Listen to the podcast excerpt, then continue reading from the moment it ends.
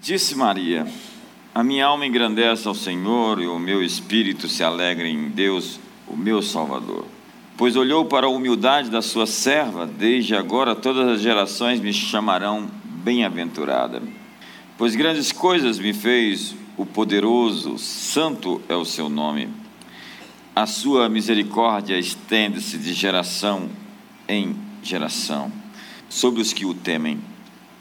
Com o seu braço agiu poderosamente, dispersou os que no coração cultivavam pensamentos soberbos.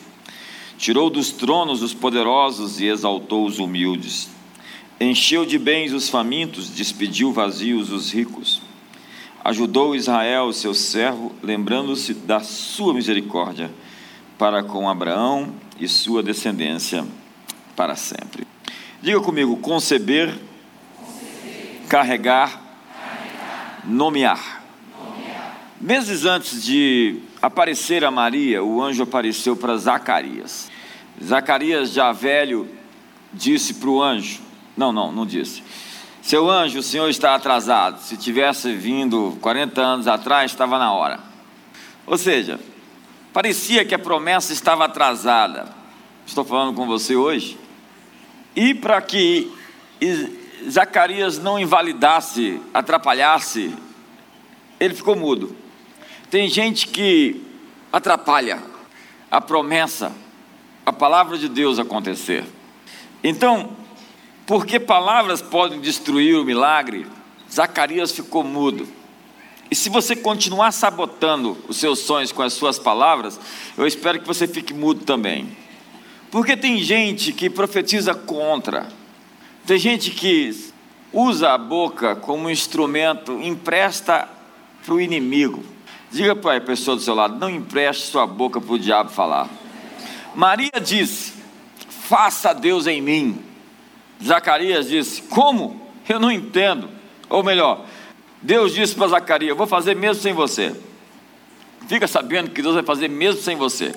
Maria diz assim: olha, está é, tá difícil de entender essas coisas. Eu Sou uma mulher que não conheceu homem nenhum. Então o anjo diz para ela: descerá sobre ti o Espírito Santo. Se você não gosta da sua realidade, transforme-a pela sua percepção dela. Maria carregava algo dentro dela que era muito maior do que ela. Você carrega coisas maiores do que você dentro de você, que estão dentro de você e que têm que se manifestar.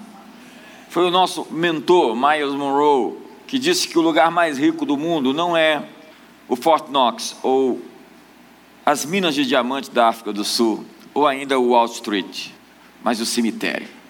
Porque no cemitério estão enterrados sonhos que jamais se cumprirão. Porque no cemitério estão enterradas músicas que jamais serão compostas, livros que jamais serão escritos, prédios, edifícios que jamais serão construídos escolas que jamais serão abertas, ministérios que jamais serão conquistados. E ele dizia: a maior tragédia da vida de alguém é morrer cheio dessas coisas que Deus colocou dentro dele, levar para o túmulo aquilo que consiste no tesouro que Deus plantou dentro de cada um de nós. Maria carregava algo dentro dela que era maior do que ela, e você carrega coisas dentro de você que são maiores do que você. O infinito Filho de Deus se encolheu numa, numa semente microscópica. A glória do Sinai, a mesma glória do Sinai, do templo de Salomão, veio ao mundo. O Criador se tornou um ser humano. Ela gerou, carregou e nomeou. Portanto, gere pela fé, mantenha a promessa dentro de você até o tempo de nascer e dê nome ao seu milagre. Quando é que Maria concebeu? No momento em que ela disse: Seja feito em mim a tua palavra. Diga comigo isso. Seja feito em mim conforme a tua palavra. Nos dias do nascimento de Jesus, assim que Maria disse sim ao chamado de Deus, uma nova estrela se pôs no, sol, no céu.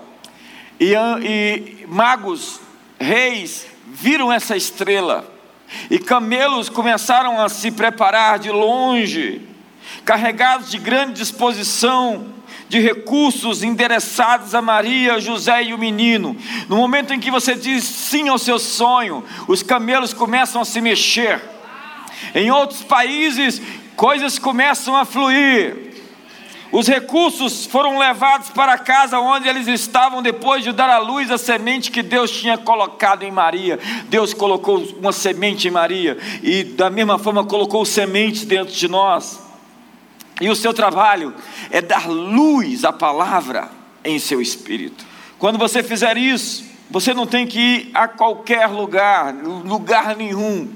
Apenas fique no lugar que Deus te designou e os reis vão vir se encontrar com você. Ei, eu estou lhe dizendo, reis vão vir se encontrar com você. As pessoas vão procurar você. Existem conexões que Deus está fazendo nesse exato momento, nesse mesmo momento. Coisas estão sendo feitas. Aquele que trabalha para aqueles que nele esperam está agindo agora. Ele dá aos seus amados enquanto dormem. Então Deus está fazendo, Deus está agindo, Deus está se movendo. Os camelos estão vindo. Portanto, diga sim para a palavra de Deus. Quando eu ouço alguma palavra, eu digo sim. Algumas pessoas gostam de redarguir, gostam. Ei, ei, às vezes o seu pior problema está debaixo do seu nariz. Levou nove meses para Maria dar a luz. Eu quero que você marque agora nove meses, porque algo está sendo gerado aqui essa noite. Eu quero que você marque nove meses, porque os reis estão vindo, os camelos estão chegando. Toda sorte de provisão para os seus sonhos já está em movimento.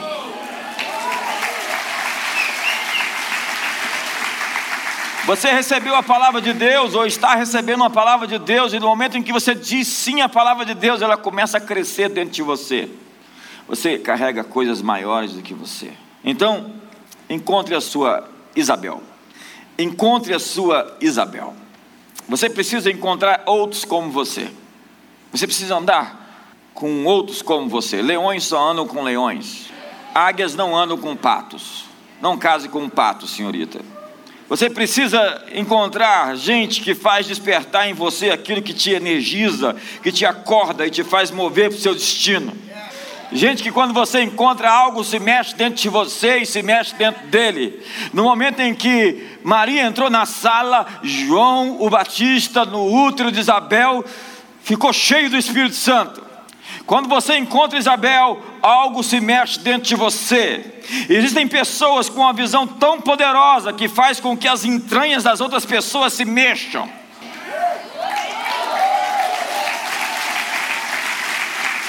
Algo que está dentro de você vai fazer mover algo que está dentro de outra pessoa. Eu encontro algumas pessoas e falo assim: deu química. Deus nos uniu, nossa aliança foi feita no céu.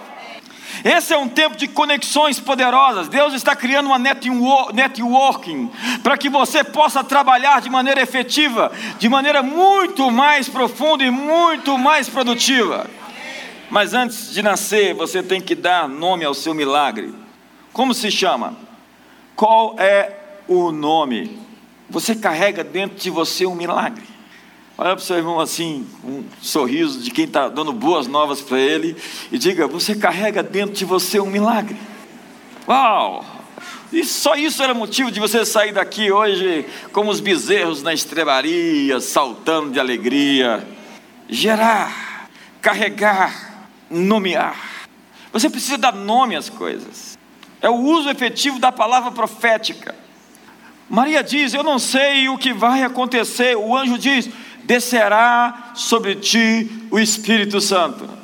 Maria diz: Eu sou incapaz de fazer algo assim. Descerá sobre ti o Espírito Santo. Mas eu sou frágil, eu sou fraco. Descerá sobre ti o Espírito Santo. Mas eu não tenho recursos, nem tenho nome, não tenho berço. Descerá sobre ti o Espírito Santo. Mas está tudo muito difícil, tem muitos inimigos. Descerá sobre ti o Espírito Santo descerá sobre ti o Espírito Santo, descerá sobre ti o Espírito Santo.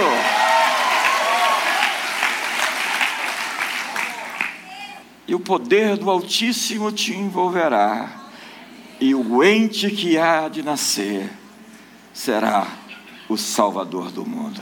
Há hoje tanta designação sobre igrejas. igreja emergente, igreja líquida, igrejas missionais, denominacionais, igreja com propósito, igreja sem propósito, igreja celular, G12, G5, 5x5, MDA, igreja contemporânea. Pode ser qualquer uma dessas, contanto que seja uma igreja cheia do Espírito Santo. A mão de Deus cobriu Maria, e a mão de Deus está cobrindo você agora. Agora, algo está sendo gerado dentro de você.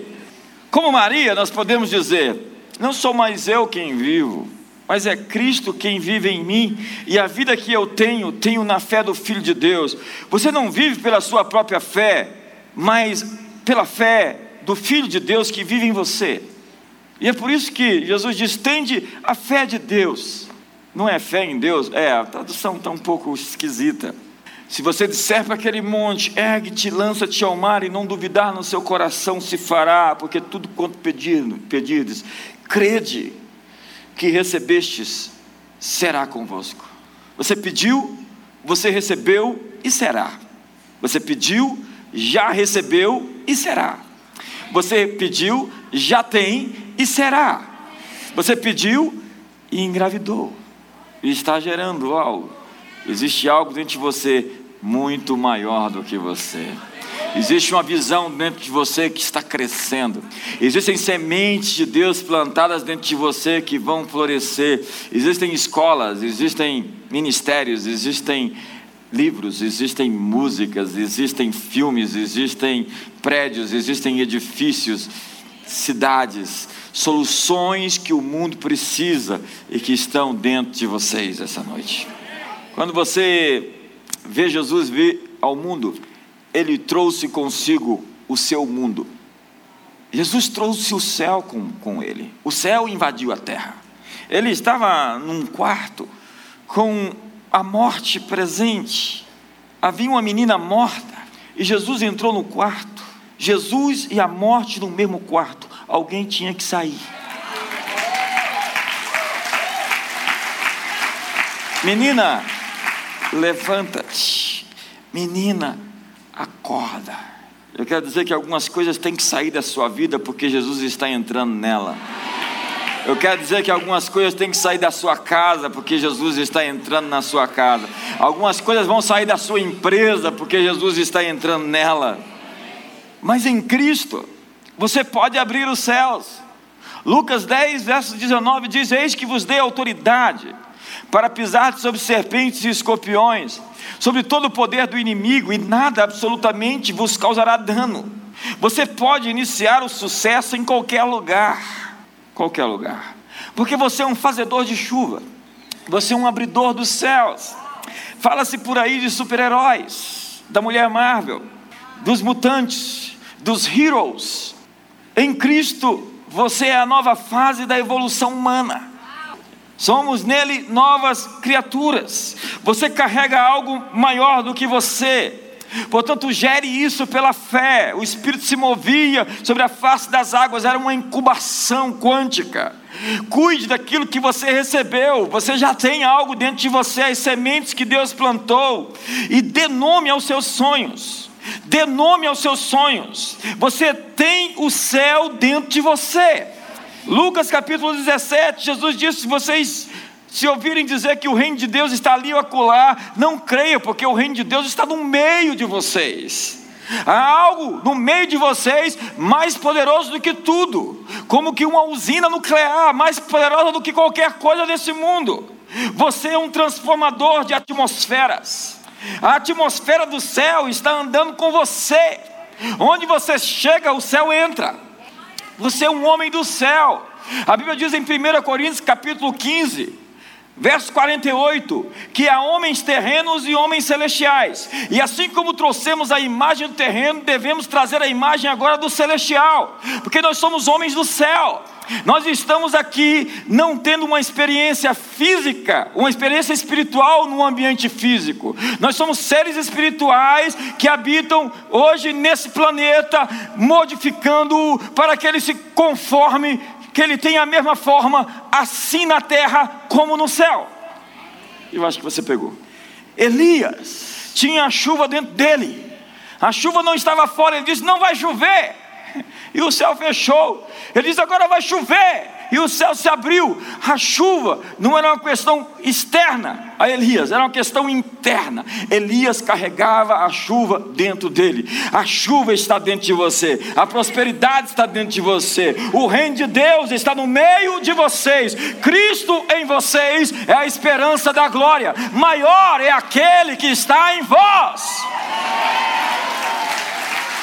Me ajuda aí, irmão faz alguma coisa, se manifesta.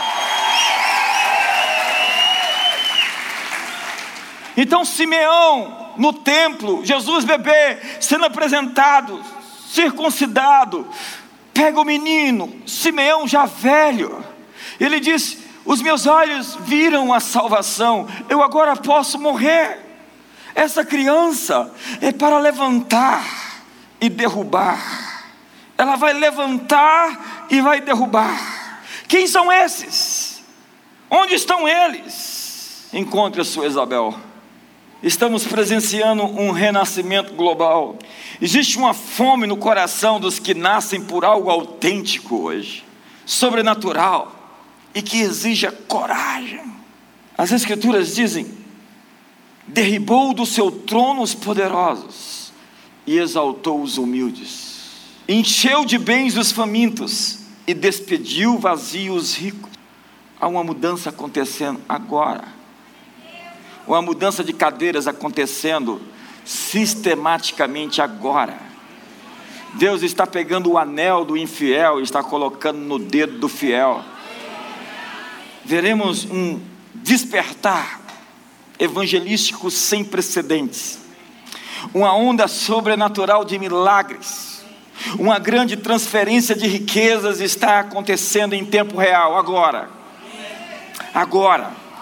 E a quebra do espírito de dívida, o despertar de dons e habilidades, vocações ainda não conhecidas.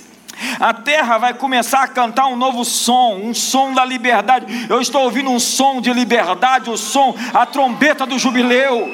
Um exército de mulheres estão sendo posicionadas por Deus em lugares estratégicos como nunca antes na história. Está surgindo uma geração da porção dobrada. É gente que tem a unção dobrada. O profeta Zacarias diz: Desde agora vos restituirei o dobro, vos darei o dobro. Isaías diz: ao invés da vergonha haverá dupla honra, dupla honra, ao invés da vergonha, dupla honra. Coragem é a característica dessa geração da porção dobrada. Eliseu pediu a Elias a porção dobrada, e Elias disse: Se você me ver quando eu for arrebatado, você a terá. Ele está dizendo: Se você tiver a minha visão, a mesma visão que eu tenho, você vai ter o que eu tenho. Tem muita gente procurando os líderes para ter o que eles têm. O que você precisa é da visão do líder, porque no momento em que você tem a visão do líder, você pode ter a unção do líder.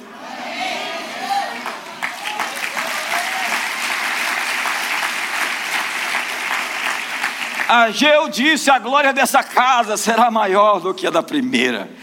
O mundo como nós o conhecemos está mudando sensivelmente, completamente. Apesar dessa profunda escuridão, as trevas cobrem a terra. Em toda a terra está emergindo uma luz, sobre vós está nascendo a minha luz. Em cada um de vocês, pois o rei e o seu reino está dentro de você. Esse é o nosso momento, um movimento para as nações. Portanto, saia das sombras, levante-se e brilhe, desperta e resplandece, porque vem a tua luz. Empurra o irmão do seu lado, diga: encontre a sua Isabel. Existe um outro nível de unção para ter coragem, coragem sobrenatural.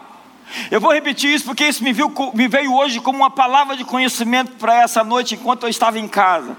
Coragem sobrenatural, diga isso comigo.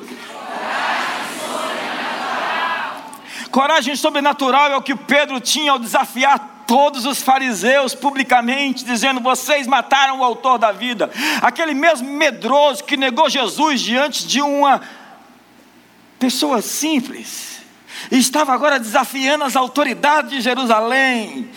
com uma ousadia, com uma coragem sobrenatural. Deus está nos dando esses dias uma coragem sobrenatural.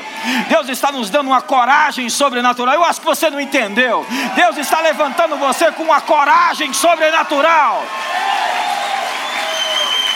Está na hora de você encher o seu peito e rugir.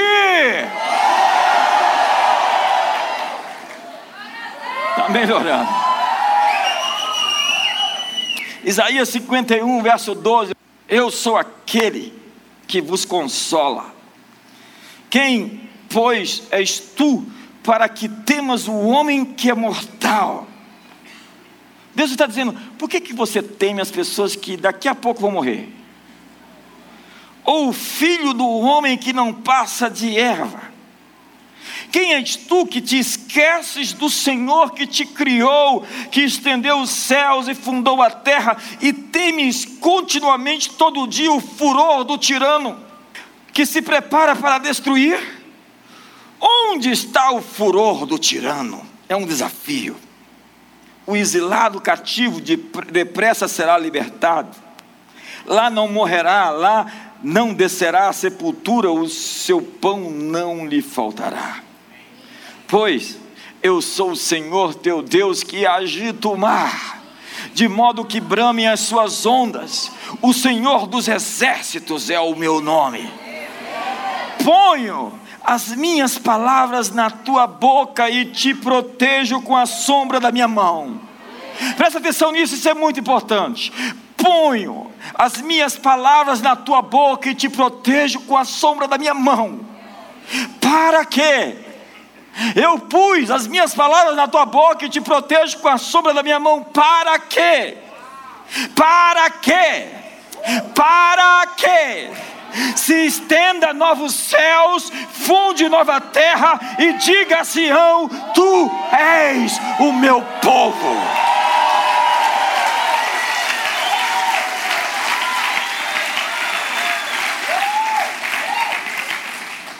Sou eu quem consola vocês. Quem são vocês para temer? Para ter medo, eu preciso perder toda a visão de quem Deus é. Deus está confrontando o medo das pessoas. Na lei de Moisés era proibido temer os deuses inimigos. Os demônios têm mais medo de você do que você deles, mas eles controlam você pelo medo. Deus diz: Você teme homens e mulheres que logo estarão mortos. Você não pode temer a homens e a Deus ao mesmo tempo. João diz: O medo não habita no amor. Se você tiver o temor de Deus, o temor dos homens vai embora. Ponho as minhas palavras na tua boca e te protejo com a sombra da minha mão, para que eu estenda novos céus, funde nova terra, e diga a Sião: Tu és o meu povo eu cuido de você pessoalmente. Eu te cubro com a minha mão. Descerá sobre ti o Espírito Santo, o poder do Altíssimo. Porque quero, através de você, plantar fundamentos sólidos. Ei, eu coloquei as minhas palavras na tua boca e eu cubro você com a minha mão, porque eu quero fundar novos céus e nova terra. Veja, este é o processo de liberar a realidade de um mundo sobre outro mundo. O processo é: eu pus as minhas palavras na tua boca, e eu te protegerei, não temas. Somos reprogramadores culturais, e eu tenho dito isso, e essa é uma das maiores mensagens que eu recebi nesses que pela igreja se mostra aos principados e potestades a multiforme sabedoria de Deus. Sabedoria não é uma coisa de ostentação, de cabeções, de filósofos ou de pensadores. Sabedoria é conhecida pelas suas obras, disse Jesus. A igreja mostra pelas suas obras aos principados e potestades as muitas formas da sabedoria de Deus. Deus destruiu no dilúvio a terra e disse: Nunca mais vou destruir outra vez, nunca mais, e colocou um arco-íris como símbolo disso, fique sabendo. E agora ele diz: Eu vou reprogramar a terra. E eu vou trazer o meu mundo a esse mundo. E o nosso trabalho é criar um mundo, pastor Murilo, para que Deus possa vir habitar nele.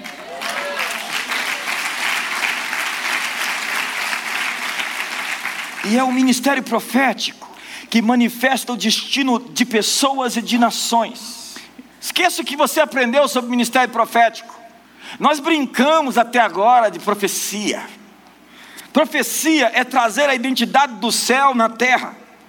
Eu pus as minhas palavras na tua boca, e eu te protegerei para trazer novos céus e nova terra.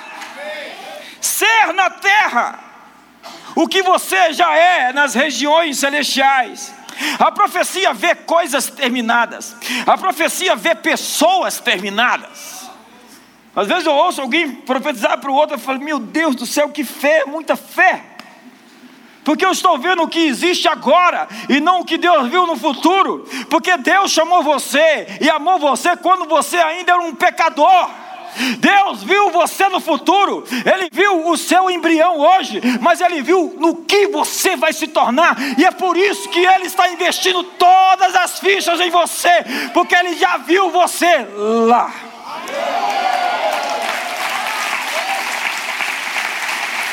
Então eu vejo você lutando com algumas coisinhas muito básicas. Eu falo, Jesus, quando é que vai sair dessa?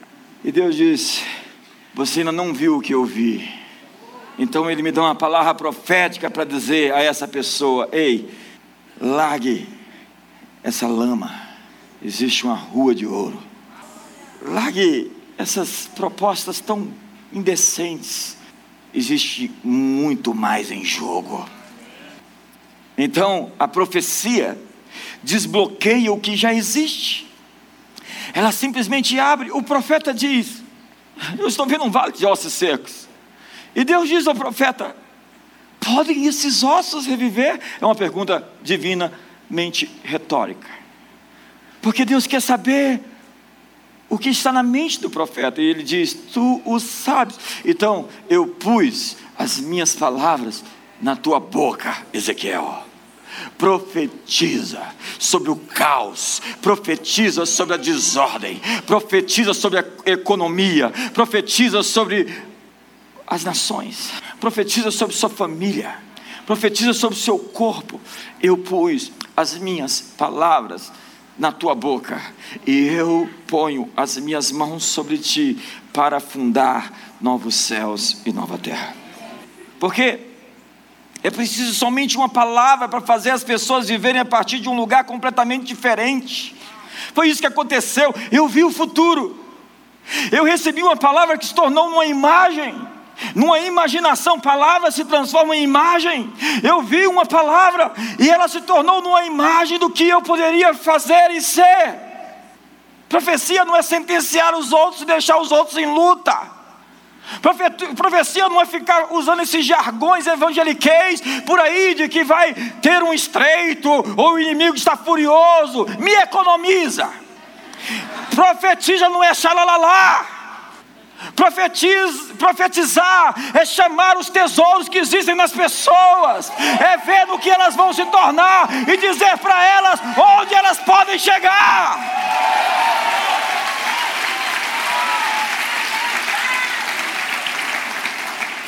Somente uma palavra faz as pessoas abraçarem uma nova vida. Você não tem que dar uma surra num sujeito que é líder de uma gangue, você dê para ele uma visão. A propósito, você é líder de uma gangue, está me assistindo, a Bíblia diz que um homem sanguinário não viverá metade dos seus dias. Isso é uma palavra de exortação para você.